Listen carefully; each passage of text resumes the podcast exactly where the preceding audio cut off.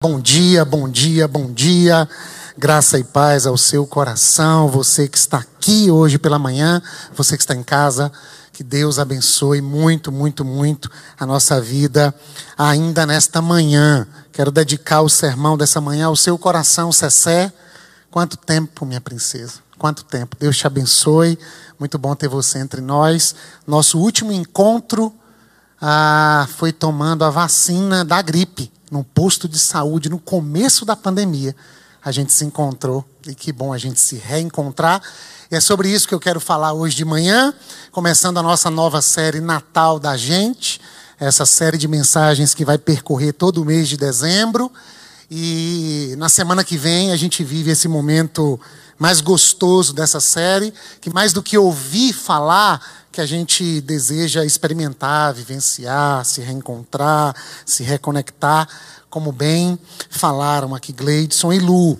Lembrando que a gente vai se encontrar aqui às oito e meia da manhã, especialmente. Quem não tem uma condução, quem não sabe onde é o sítio, quem precisa de uma carona, oito e meia aqui na porta do espaço. A gente vai divulgar bastante a localização. O sítio Roma fica ao fundo do sítio da Sião. Quem precisa uma, uma referência melhor, Muro do Greenville, basta seguir o Muro do Greenville. Chega lá na frente, tem placa Sítio Roma, Sítio Roma. A gente vai colocar QR Code para você localizar ah, o endereço direitinho, colocar localização, colocar no GPS, grupos, site, etc. Então, pela manhã, celebração aberta para todo mundo. Mas o grande desejo é que a gente não esteja apenas na celebração de culto, mas a gente faça de todo aquele dia um culto e a gente possa almoçar juntos, brincar, ver me permita, pastor Silas, as canelinhas brancas do pastor Silas jogando esse futebol de sabão, que é sempre o sonho da vida dele, eu acho o máximo. Porque ele fica dizendo, as crianças gostam, as crianças gostam. Ele joga o tempo todo, nem deixa as crianças brincarem. E eu fico pensando, é ele que quer o futebol de sabão, que a gente ainda não alugou, mas hoje de manhã Deus há de tocar num coração para a gente alugar o futebol de sabão. E deu até rima, Deus há de tocar no coração para que a gente alugue o futebol de sabão. Vale a pena também lembrar que você pode convidar alguém. Então hoje eu ouvi alguém me dizer assim: eu convidei uma pessoa e ela vai comigo. Esse foi um dos grandes insights que tivemos assim.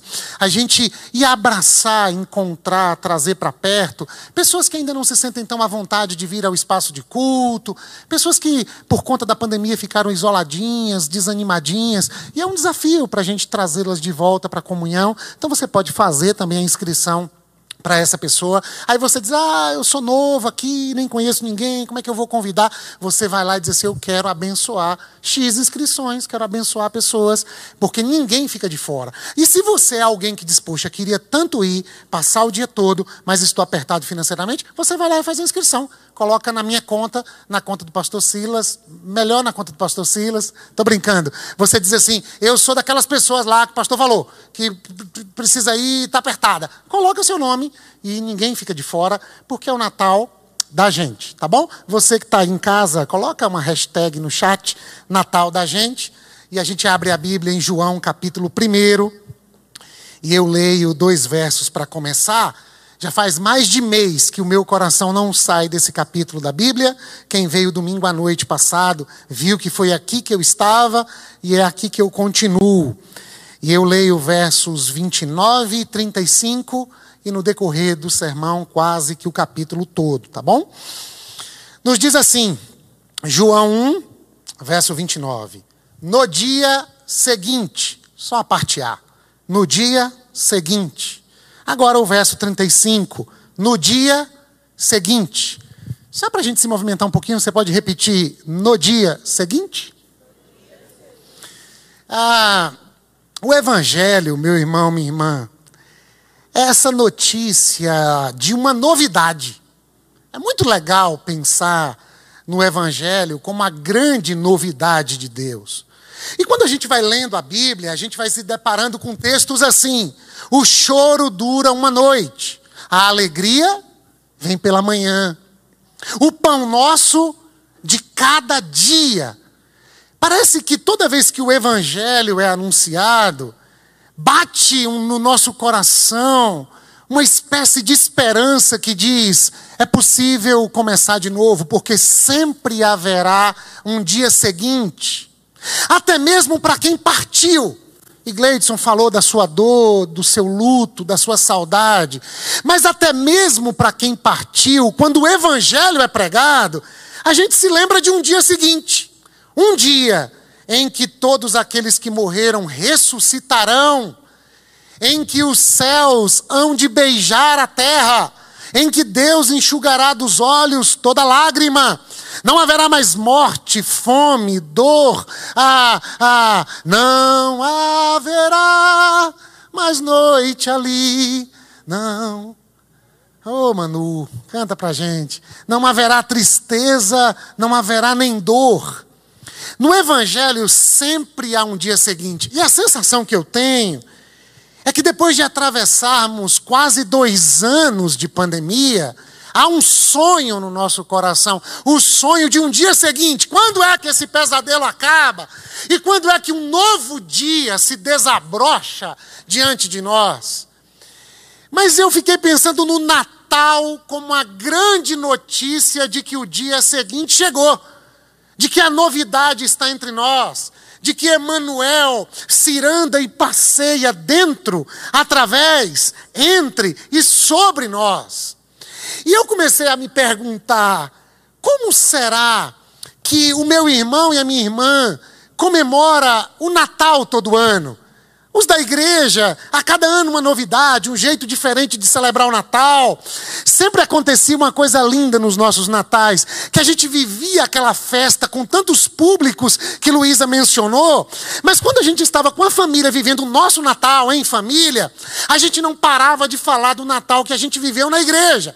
Pelo menos comigo era assim, era mostrando foto, eram as pessoas da família perguntando: como é que foi esse ano? Mostra o vídeo, a ansiedade do vídeo sair, das fotos aparecerem, para a gente mostrar como foi o Natal da gente. Era o Natal da gente, mas a gente celebrava o Natal da gente com pessoas que geralmente não estão entre a gente que não estão nos ambientes da igreja, que estão segregadas, excluídas, na, na periferia da existência.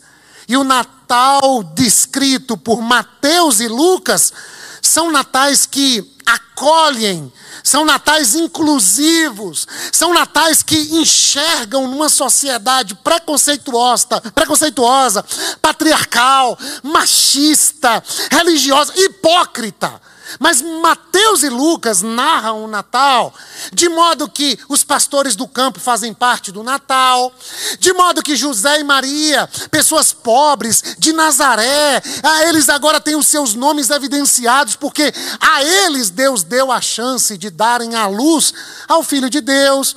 Quando a gente olha para Mateus, a gente descobre que os ricos também podem participar, contanto que eles não coloquem a esperança na instabilidade das riquezas e que eles peguem do ouro, incenso e mirra e depositem aos pés de Jesus. O Natal de Mateus é um Natal genealógico, ou seja, Mateus quer deixar claro para os judeus que Jesus nasce e é a raiz de Davi, ele vem de toda a descendência de Abraão. É um Natal que visa comunicar para um povo específico que o Messias, o Cristo, o libertador, o esperado, o desejado da nação, chegou e chegou em forma de um bebê. E Mateus vai falar de um Herodes que quer roubar a alegria do Natal, que não gosta de criança, que manda matar a criança, que em nome do poder político, ele não quer que Jesus, o Cristo, se manifeste. É Mateus, é o Natal de Mateus. Então, se a gente abre a Bíblia para estudar sobre o Natal, a gente vai tentar encontrar nos evangelhos aqueles que contam a boa notícia acerca de Jesus de Nazaré. Eles são Mateus, Marcos, Lucas e João. Então, o Natal de Mateus tem inclusão, tem denúncia, tem oferta, tem um marido que quer ir embora porque sabe que a sua noiva virgem está grávida e ele fica assustado com aquilo, ele diz: Eu vou embora. E é uma atitude de coragem, não de covardia, porque se ele permanece, Maria seria acusada de adultério grávida, estando noiva, ah, afirmando ser virgem, então adulterou. E ela seria apedrejada em praça pública, Paula. Então José disse: Eu fujo. Fica na mente das pessoas que o filho era meu e que eu sou um covarde que não quis assumir e ela não é apedrejada, pelo contrário, é acolhida. Então Mateus está narrando isso.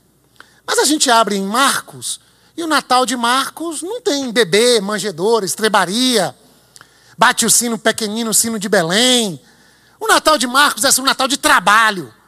Marcos abre o evangelho falando de João Batista, que anuncia a chegada de Cristo, e Jesus já aparece sendo batizado com 30 anos de idade, e agora Jesus já vai sofrer a tentação, depois Jesus agora vai fazer milagres. É um Natal de trabalho de engajamento. É o menor de todos os evangelhos. Narra Cristo como servo sofredor. No Natal, tem gente que vai trabalhar. No Natal, tem gente entregando lanche de moto para cima e para baixo. Para pessoas que estarão em casa talvez ainda isoladinhas, outras que convivem na solidão, porque para algumas pessoas a festa de Natal é altamente dolorosa. Elas convivem com luto, com uma falta, elas acumulam frustrações e elas choram. E o que resta é fazer um pedido e uma comida chegar, e na solidão de um apartamento, e tem alguém trabalhando, tem um motoboy, tem um gari limpando a cidade para que a gente possa estar num ambiente mais confortável. Tem gente que trabalha nas lojas, no comércio, até quase que na hora de ir para casa correndo tomar banho para poder ver se ainda tem energia para celebrar o Natal. Parece que Marcos está se identificando com aqueles que celebram o Natal trabalhando. E não precisa trabalhar ah, com, com, pena, com pesar, com assim um sofrimento estampado no rosto. Não. É evangelho. É boa notícia. E Marcos escreve a boa notícia a partir do trabalho. Porque trabalho, embora o seu nome signifique sofrimento, dor, vem de um termo latim, tripalhare, que significa sofrer. Trabalho na Bíblia não é nada disso. O trabalho existe antes do pecado. Deus plantou um jardim nas bandas do Éden, Gênesis capítulo 1, e colocou o homem e a mulher no jardim para lavrar e cultivar, para trabalhar no solo, lavrar a terra, mas para comer do fruto gostoso. Jesus disse: O meu pai trabalha até agora e eu também. Então, se o seu Natal, ah, se o Natal da gente lá de casa, ou da sua gente, da sua casa, for regado de muito trabalho, ok, depois tenta descansar. Se Deus que não cansa descansa, por que, que você que cansa costuma não descansar?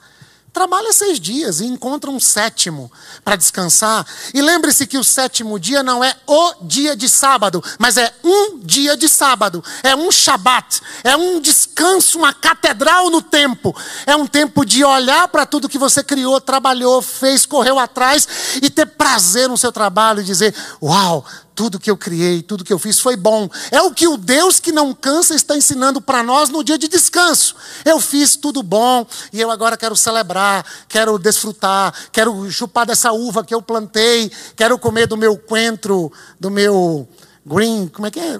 Né? Dos irmãos Green, sei lá, eu plantei, eu, eu molhei, eu chegava do trabalho e às vezes eu nem dava boa noite, eu ia molhar a minha planta, mas agora eu vou comer gostoso. É, é essa a ideia que Marcos está passando do seu Natal. Mas aí a gente vai para Lucas. E Lucas é o Natal, assim, que a gente mais se atém porque Lucas tem cântico no céu, os anjos contam para os pastores, oh meu Deus, uma das profissões menos valorizadas do mundo de Israel, do mundo antigo. Davi era um pastor de ovelhas, e o pai de Davi, Jessé, quando recebe o profeta para ungir o rei ah, de Israel, que era um dos seus filhos, ele nem manda chamar Davi, ele deixa Davi cuidando de ovelhas, porque cuidar de ovelhas era um trabalho assim, ah, que sofria um certo preconceito, não estava em outro patamar, era um trabalho qualquer. E Lucas vai dizer que os anjos fazem um coral no céu para anunciar para os pastores que trabalham na madrugada que Jesus nasceu. Lucas vai falar de como Maria recebe essa notícia, e Maria fica maravilhada, dizendo: Como assim? Como é que você é mãe do filho de Deus? Me explica esse negócio e a gente entende tudo errado. A gente transforma a virgindade de Maria em dogma. A gente transforma a virgindade de Maria em mérito, em virtude. Deus não conta com pessoas que têm méritos. Deus não conta com pessoas que estão prontas. Deus não conta com pessoas que se acham capacitadas. Deus conta com gente vulnerável, com a menina de Nazaré, com a menina de 14 para 16 anos, virgem, que quando escuta que ela vai ter que fazer com que o seu ventre hospede Deus, e que isso será celebrado por todo o tempo e mais do que celebrado. Esse menino salvará toda a criação. Ela diz: Como é que pode um negócio desse? Eu não sei fazer menino. Como é que pode um negócio? É mais ou menos assim.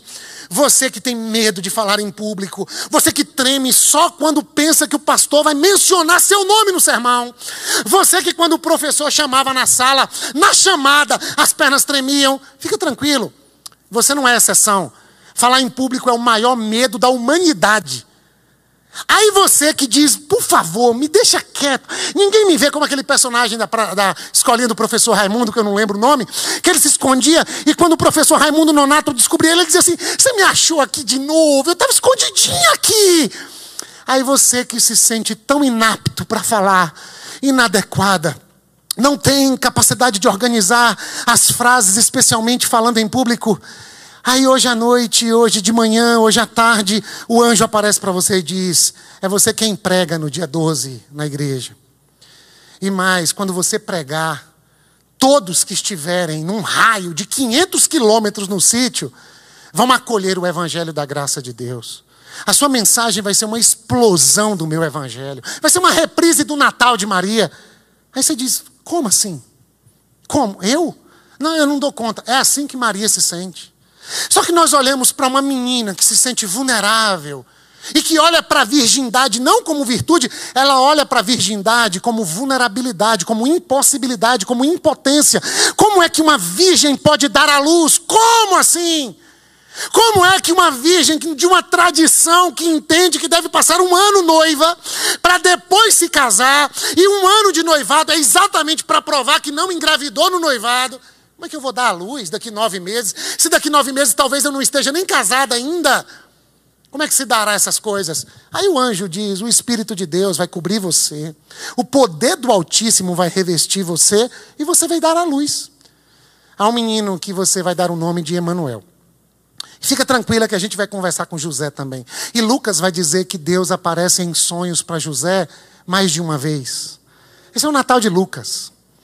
É um Natal onde aquilo que é fraqueza se torna força, onde aquilo que é impotência e impossibilidade se torna ah, sinal da graça de Deus, porque o poder dele se aperfeiçoa na fraqueza. Então, diante de um mundo em pandemia, diante assim de, de medo de ir para um Natal, eu tenho conversado com pessoas que dizem: eu não sei se eu estou pronta para estar no meio da multidão. Nós ouvimos um relato de uma irmã amada que perdeu entes queridos. Ela disse: eu não sei se eu dou conta. E a gente brincou que faz um camarote para ela e ela fica protegida numa bolha, aguardadinha, guardando não apenas o aspecto físico, sanitário, mas guardando a alma, guardando guardando o coração. E, e a gente pode celebrar esse Natal, mas a grande pergunta é: como Jesus pode nascer em meio às minhas vulnerabilidades, aspas, em meio às minhas virgindades, em meio às minhas impotências, frustrações, dores, decepções, prejuízos financeiros, problemas emocionais herdados de uma pandemia que parece não acabar. Como é que a minha dor pode se fazer um dom? Como é que da minha pequenez o Filho de Deus pode nascer? Eis o Evangelho. Eis o Evangelho e o Natal de Lucas. Como vai ser o Natal da gente? Ah, o Natal da gente é daqui a pouco. Porque a gente leu João. Como é o teu Natal, João? Para Mateus a gente falou rapidamente. Para Marcos é trabalho. Para Lucas é uma série de pormenorização de fatos, de experiências, de sonhos, de pessoas que são incluídas, de ah, Simeão, de Ana apresentando esse menino no oitavo dia, os idosos fazendo parte do Natal, a adolescente faz parte do Natal, o carpinteiro que não diz uma palavra em toda a Bíblia é o pai do Filho de Deus. E talvez isso nos inspire a uma pedagogia de José, uma pedagogia que ensina não somente através das palavras, mas acima de tudo com a vida que se tem. Nós estamos num país que pune, excreta, segrega, expulsa pessoas por causa de um discurso. E José não tem discurso. José não tem pregação. José não tem elaboração teológica. José tem uma vida. E é com este homem que Deus conversa sobre a criação do próprio filho. Eu não sei, Maria. Maria eu não sei se você já imaginou Deus batendo papo com José e dizendo: Olha, José, a gente tem que ter uma reunião sobre o nosso filho. Com quem mais no mundo Deus conversou sobre a educação do seu filho? Só José poderia entrar na presença de Deus dizendo assim: Eu vim aqui hoje para a gente conversar sobre o nosso filho. Estou com as ideias aqui sobre o nosso filho e eu queria dividir com o senhor. Mas isso não tem registro na Bíblia. Não tem uma palavra de José dita. Ah, pastor, então a minha timidez, a minha dificuldade de falar em público. Seja bem-vindo, José. Seja bem-vinda, Josefa. Seja bem-vindo, meu irmão, minha irmã. A gente não se apoia nas nossas fragilidades para cumprir a missão e para viver o Natal. A gente oferta as nossas fragilidades, dizendo: está aqui tudo que eu acredito ser impotência minha, dificuldades de elaboração, dificuldades de convívio, dificuldades de lidar com uma frustração, com uma decepção, com alguém que falou mal de mim. Está aqui nas tuas mãos. O que, que, o senhor pode fazer com isso? Eu posso fazer Jesus nascer. E, e para você, João? Não, para mim o Natal é assim. Os meus companheiros evangelistas começam falando de um nascimento, de um bebê de um anjo, de uma genealogia. Eu não.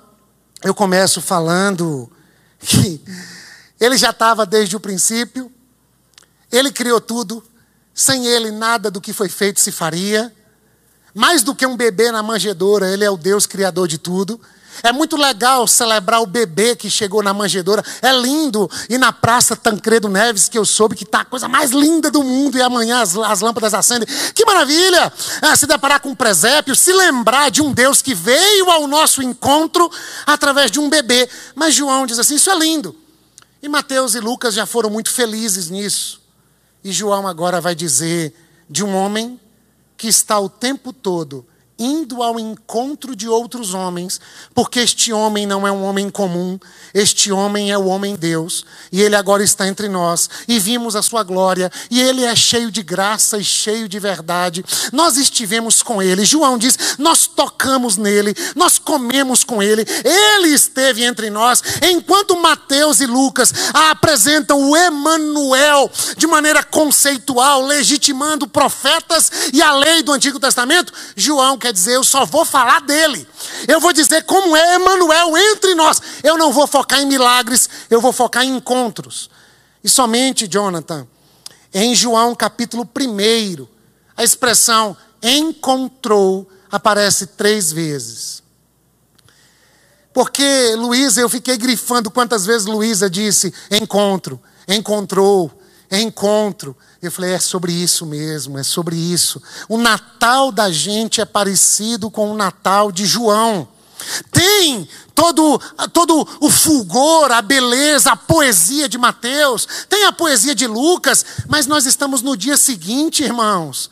Nós já não estamos há dois mil anos atrás, nós não estamos em Belém, nós não estamos em Nazaré, nós não estamos ah, convivendo com José e Maria. A gente convive hoje com outras pessoas, com Amanda, com Baque, com Vianney.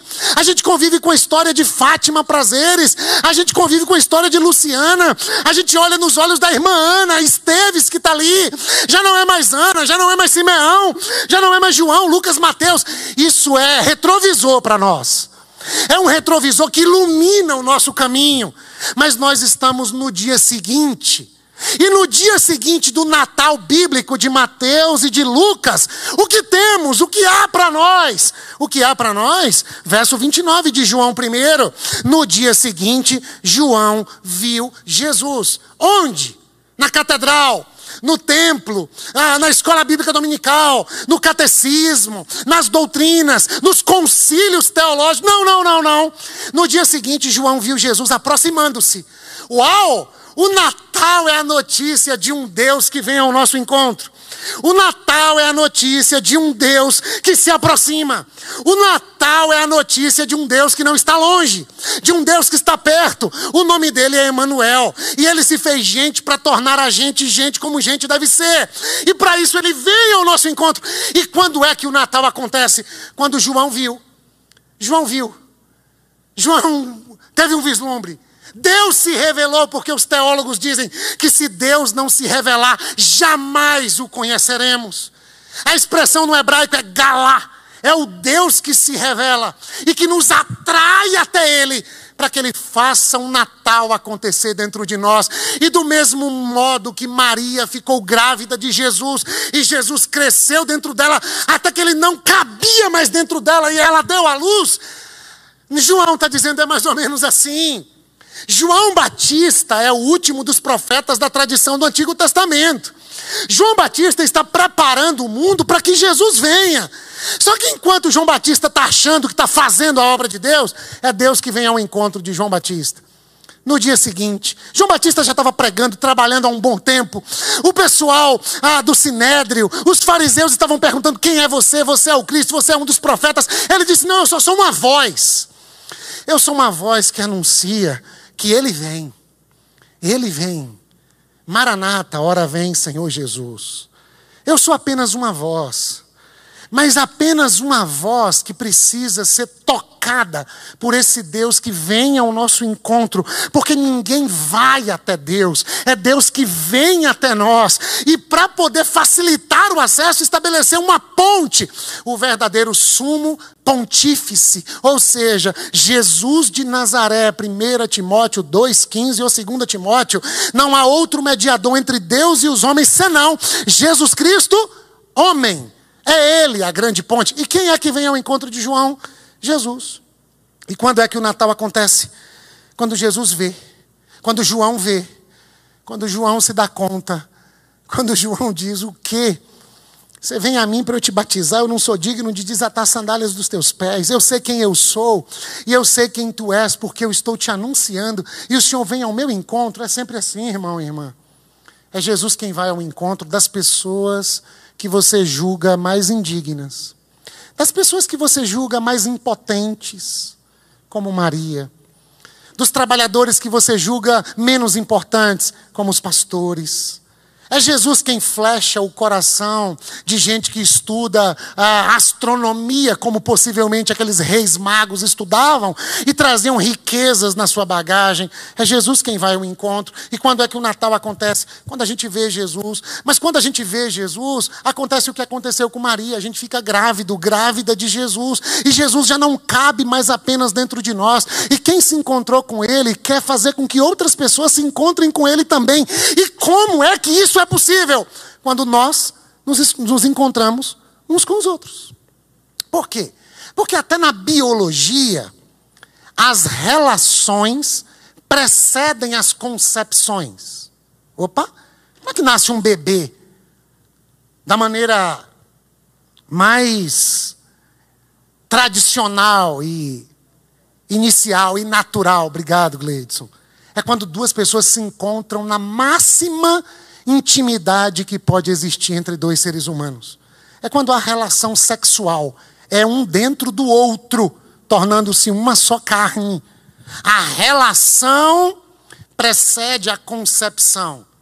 Por que, que os nossos natais, as nossas vidas, a dinâmica de sociedade tem sido brutalmente violada e nós estamos cada dia mais distantes uns dos outros, e não é por causa de um vírus. É porque nós mudamos a ordem lógica natural das coisas. As concepções estão vindo primeiro. E por conta de uma concepção, e aqui eu falo de religião, de pensamentos enrijecidos, de ideologia, por causa de ah, ah, sofismas, falsas verdades, fake news. A gente tem uma concepção de vida que nos impede de encontrar o outro. E não encontrando o outro, Jesus não nasce, Jesus não aparece. Porque onde ele está, disse ele, quando dois ou três se reúnem, ou melhor, se encontram em meu nome. Se vocês não se encontram, eu não apareço. Se vocês não se amam, eu não sou sinalizado ao mundo. Se vocês não se permitem a experimentar a diferença, a dialogicidade, o paradoxo, o contraditório, não há como nascer vida. A vida biológica humana se dá no encontro de diferentes. E aqui não tem ideologia de gênero para combater isso. A vida biológica humana se dá no encontro de diferentes, homem e mulher. Com isso, nós não estamos aqui criando uma fala preconceituosa. Nós estamos elucidando que biologicamente falando, a vida é concebida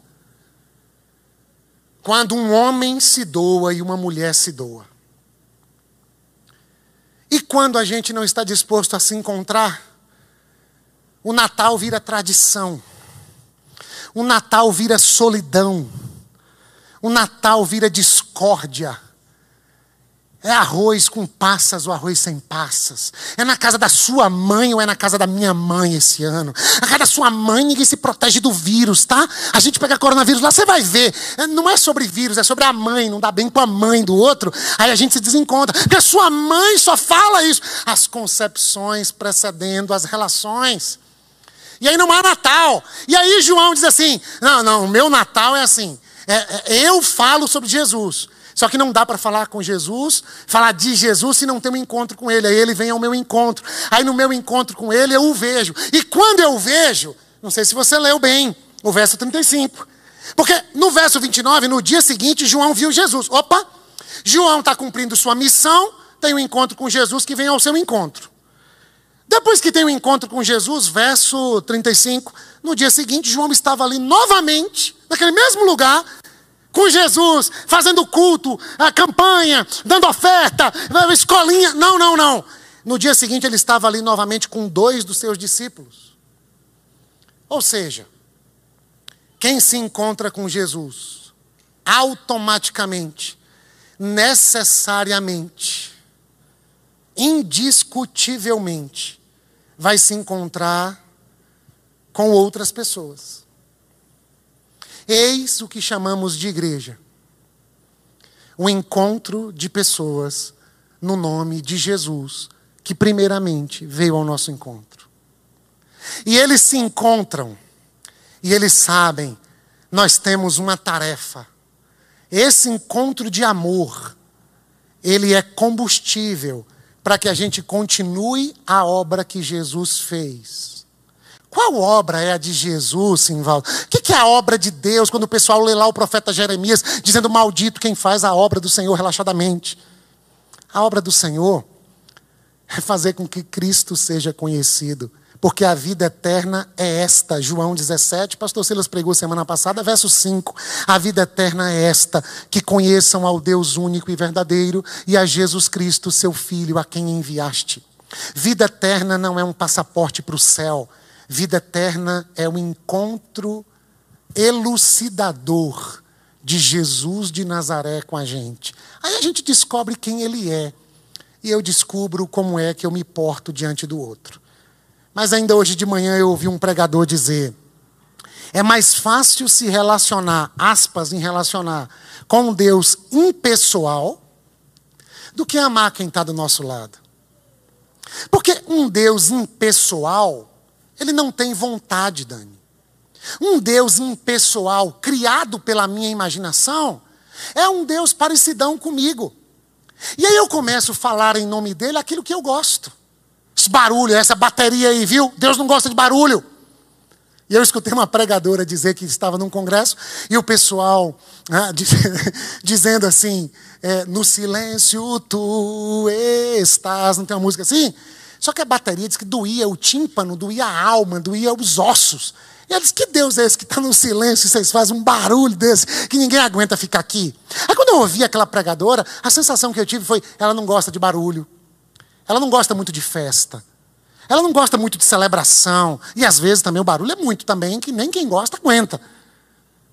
Mas a ideia dela de questionar uma celebração a partir de uma letra que diz que Deus está no silêncio, e a sensação é que ela gosta de um Deus mais silente.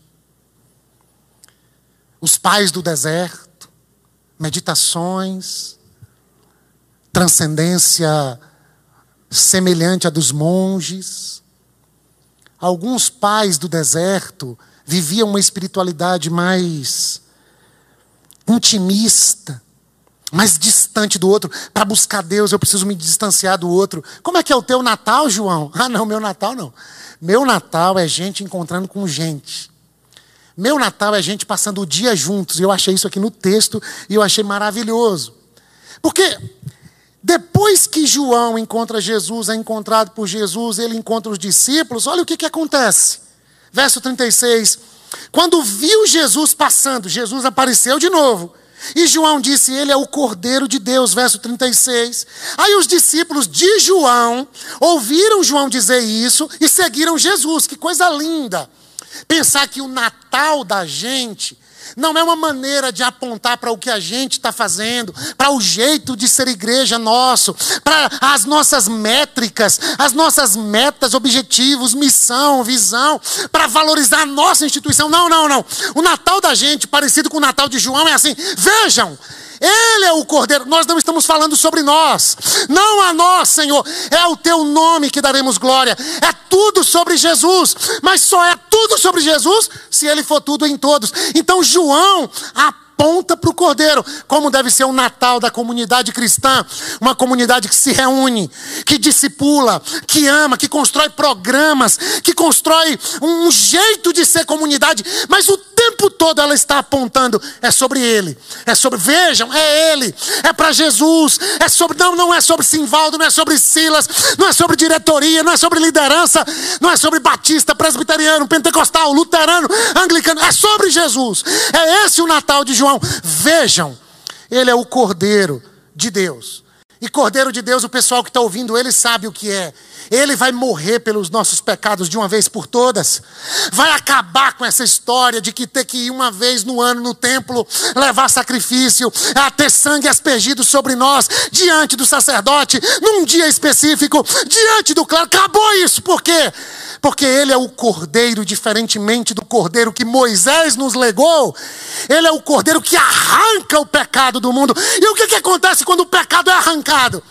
Os seres humanos se reconciliam com Deus, ou melhor, se reencontram com Deus e se reencontram uns com os outros. Elas amam narrativas mais do que amam pessoas. Elas amam as suas concepções mais do que elas amam as outras. Por isso que é mais fácil se relacionar com Deus em pessoal do que amar pessoas, porque pessoas nos confrontam. Pessoas pegam uma espada, arrancam a orelha do outro, pessoas se equivocam.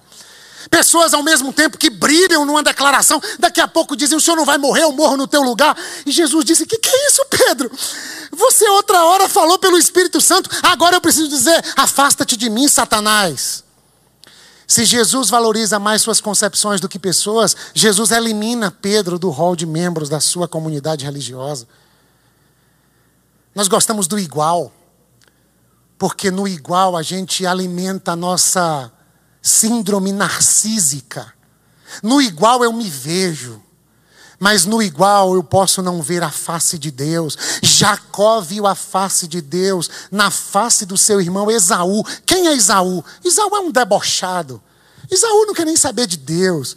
Esaú está casando para complicar a cabeça da mãe que priorizava seu irmão Jacó. Mas Jacó, depois de ser encontrado por Deus no val do Jaboque, Agora vê no rosto de Isaú a face de Deus. Ou seja, o outro nunca foi seu problema, tá? Quando você disser que o outro é seu problema, você deveria ler um pouquinho Sartre. E Sartre vai dizer: o outro é o diabo? Isso é má fé. Culpabilizar o outro pelos seus insucessos. Eu posso ver a face de Deus no outro a despeito do outro. Porque eu não vejo a face de Deus no outro quando eu justifico os erros do outro. Eu vejo a face de Deus no outro quando eu fico com Deus. Sou encontrado por Ele. Quando Ele me fere e muda o meu jeito de ser e existir. E Jacó sai daquele encontro mancando da perna, porque naquele encontro ele lutou com Deus. E Deus tocou nele porque todo mundo que com Deus tem um encontro não anda mais do mesmo jeito. Se alguém disse que teve um encontro com Deus e anda do mesmo jeito, é porque nunca com Deus se encontrou. Se encontrou com o seu eu, a quem ele chamou de Deus. Isso é idolatria. E isso não nos reconcilia nem com ele, nem com o outro. Mas o que é maravilhoso é que o mesmo Jesus que vai encontrar João, o pregador, vai encontrar os discípulos de João João diz: Vejam, é o cordeiro.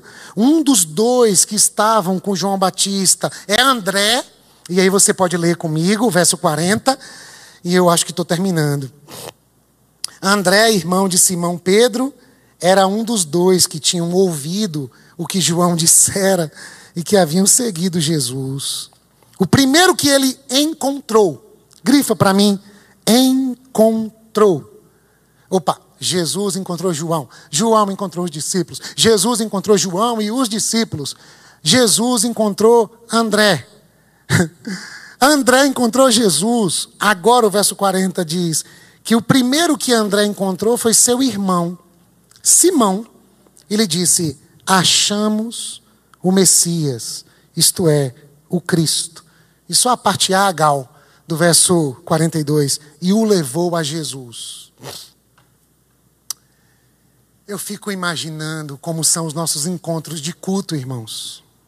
A gente canta, a gente se emociona. Muitas pessoas choraram ouvindo a emoção de Gleidson e de Lu. Há um nó na garganta. Mas eu fico me perguntando ao final da celebração: quem é que vem se aproximar e dizer, conheço essa dor? Você falou de dar um abraço seguro. Posso te dar um abraço? Saudade de vocês também.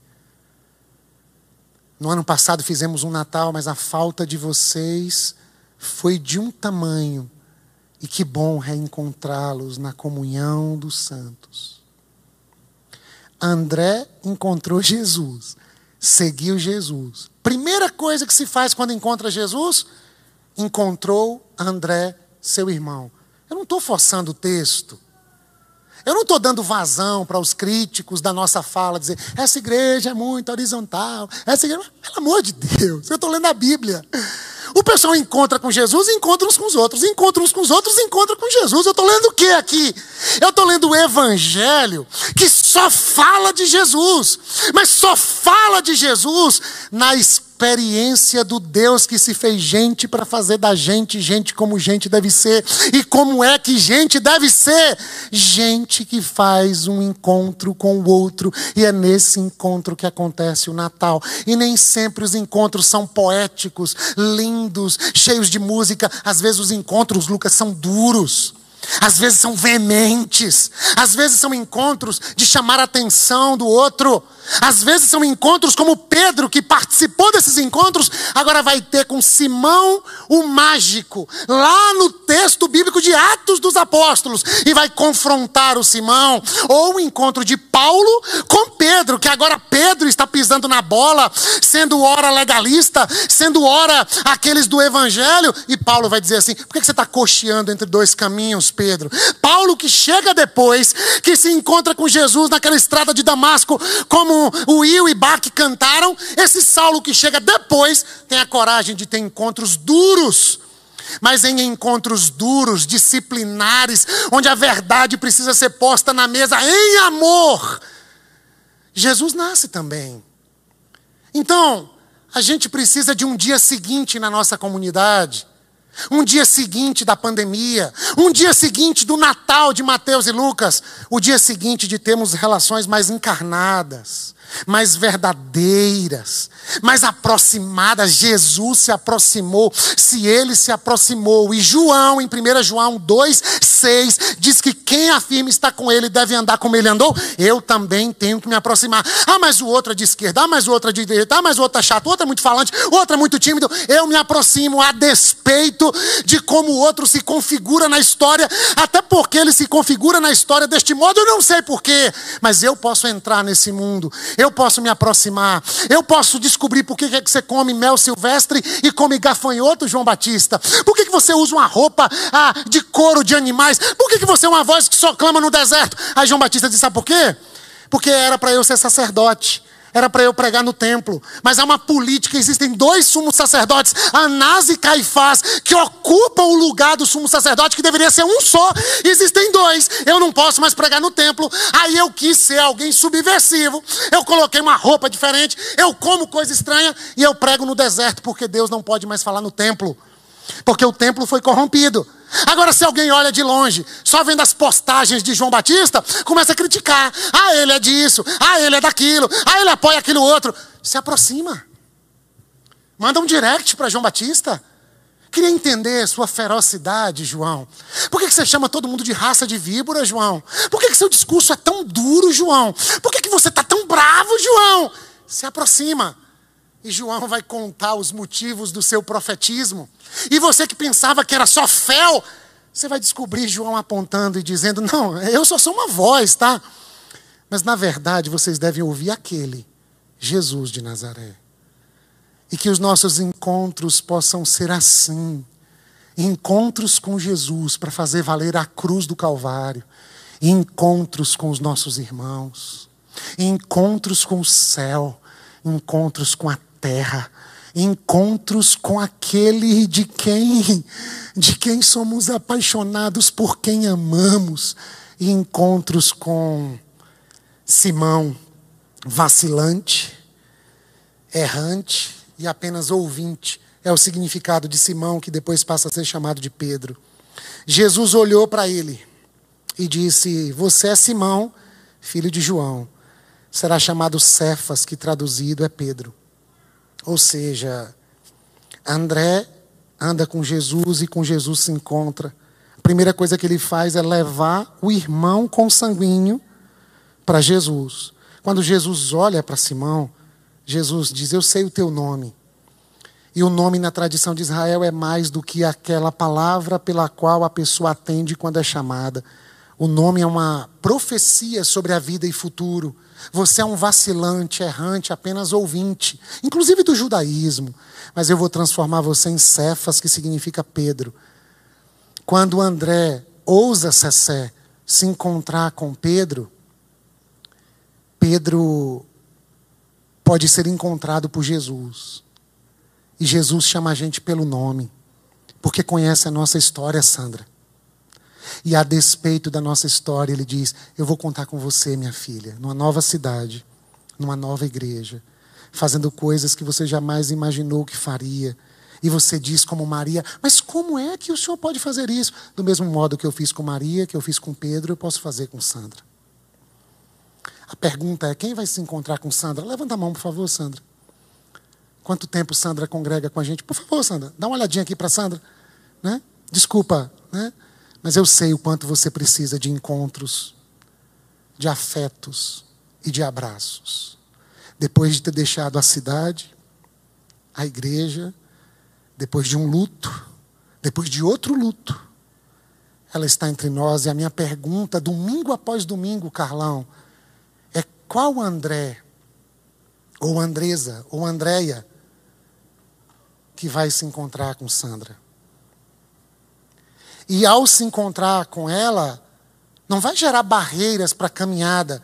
Vai ler o verso 42. Alguém se encontrou com ela e a levou a Jesus.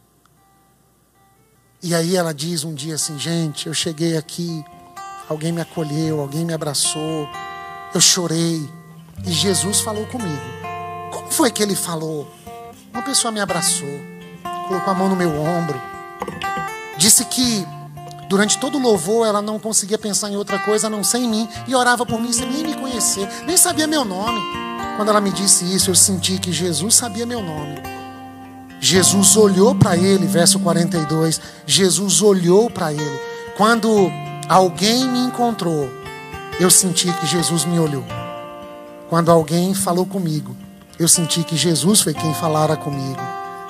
Quando alguém veio em minha direção, a sensação que eu tive que Jesus estava vindo à minha direção. Mas por que que as palavras se repetem? Verso 43. No dia seguinte. Puxa vida. Três vezes no dia seguinte. No dia seguinte. No dia seguinte. É para não gerar culpa, Leile. Porque algumas pessoas dizem, eu queria tanto ser assim, mas eu nunca consegui. No dia seguinte. Hoje pode ser o dia seguinte, Mai. Hoje pode ser o dia seguinte, Vini. Aí a gente vai ao encontro de alguém. Aí a gente abraça a Gardênia, que me deu um abraço tão curador na minha alma. No dia seguinte, Jesus decidiu partir para Galiléia. Ô Fábio, às vezes a gente quer encontros que acontecem. Tiagão nos ensinou um tempo atrás. Encontros casuais, acidentais. Ah, encontrei um irmão no banco, fizemos amizade, jogamos até dominó. Ótimo. Mas me parece que os encontros do Natal da gente devem ser encontros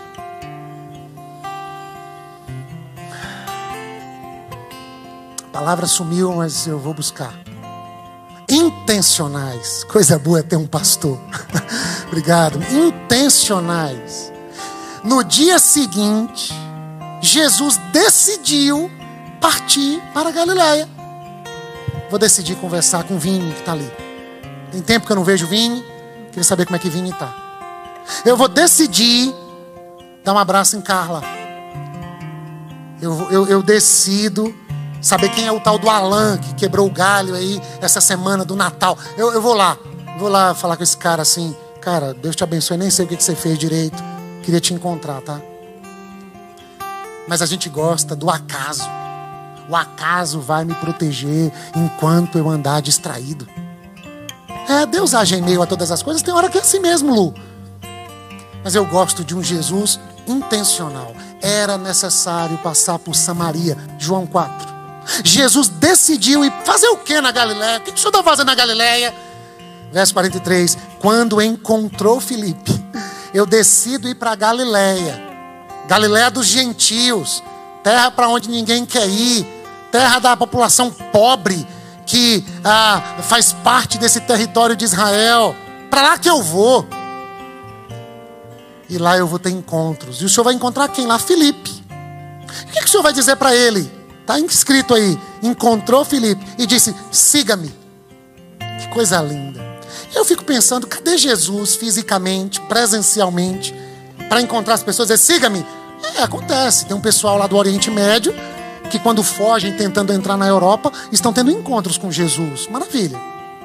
A sensação que eu tenho é que Jesus precisa aparecer ainda de maneira miraculosa porque ele não tem podido aparecer através de Maria e de José, do mundo contemporâneo. Porque a gente fez de Maria a Santa Imaculada, que eu amo de paixão. O nome da minha filha é Maria. Mas nós transformamos Maria na Santa Inalcançável, José no grande padroeiro, e estamos órfãos. Porque já não temos mais Josés e Marias para falarem.